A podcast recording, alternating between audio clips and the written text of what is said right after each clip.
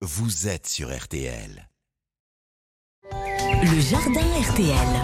Et on prend un moment pour s'aérer en ce dimanche matin avec notre pro à nous, Pierre le cultivateur, spécialiste des jardins, roi des potagers. Bonjour Pierre. Bonjour Stéphane, bonjour à tous. Et pour les auditeurs, les amateurs de main verte, tous ceux qui se passionnent pour les potagers, on se pose une question aujourd'hui. Est-ce qu'on peut produire ses propres semences? Récolter ses propres graines, et oui, c'est une question qu'on me pose aussi souvent.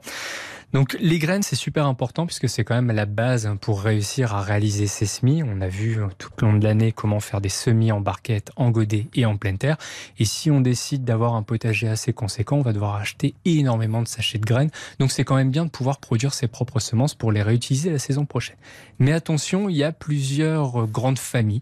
Donc il y a les fleurs et les familles autogame et allogame. Donc autogame, c'est des fleurs qui ont l'organe masculin et féminin dans la même fleur. Donc il n'y a pas besoin de pollinisateurs en fait. Alors L'abeille peut venir butiner la fleur ou le vent, et en fait, elle va pas aller butiner une autre fleur pour faire une pollinisation. Ça se mmh. pollinise automatiquement puisqu'elle est même les deux organes dans la même fleur. Ça, c'est autogame, c'est genre la tomate. La tomate, la fraise, tout à fait, Stéphane. Donc ça, c'est assez bien puisque ça évite les pollinisations croisées, contrairement à la courge, courgette, cornichon, concombre, où on a des fleurs mâles et des fleurs femelles. L'abeille peut aller butiner une fleur mâle d'une courge spaghetti et aller butiner mmh. la fleur femelle ensuite d'une courge musquée de Provence. Donc ça vous donnera des beaux fruits, des beaux légumes à récolter. Par contre, si vous récoltez les graines, vous allez avoir des graines dites hybrides, donc des graines qui ont le mélange du père, la courge musquée de Provence, et de la mère, la courge spaghetti. Donc l'année suivante, si vous semez ces graines, vous allez avoir des récoltes avec un doux mélange entre les deux.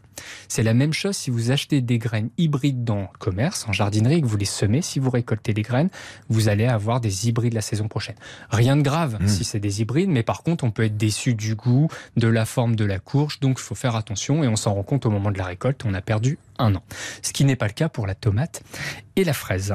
Si vous voulez récolter vos graines de tomates, alors c'est à peu près la même chose pour l'ensemble des légumes qui ont de la chair, donc comme la fraise, on va utiliser un chinois de cuisine, un tamis, pour retirer, séparer la chair au maximum des graines. On va prendre nos graines, on va les baigner pendant 48 heures dans de l'eau, dans un fond d'eau, pour retirer la petite pellicule autour des graines. Les graines qui flottent, comme toujours, on les retire, elles sont stériles. Les graines qui sont au fond, on les laisse tranquilles pendant 48 heures.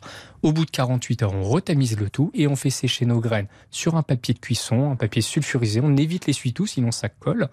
Et on va pouvoir, en, attendant qu'elles sèchent, attendre.